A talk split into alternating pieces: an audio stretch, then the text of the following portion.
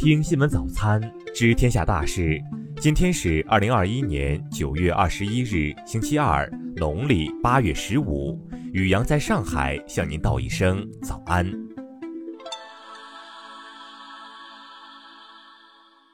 先来关注头条新闻。据美国密苏里州检察官办公室十七日消息，四十八岁的前英孚英语外教柯蒂斯·鲍德温于二零一九年十一月离开中国，返回密苏里州后，他通过微信联系了一名年仅十二岁的中国女学生，并称她有该少女从事露骨性行为的不雅视频片段，并威胁要将视频发布到网上，除非他向其发送更多的色情图片和视频。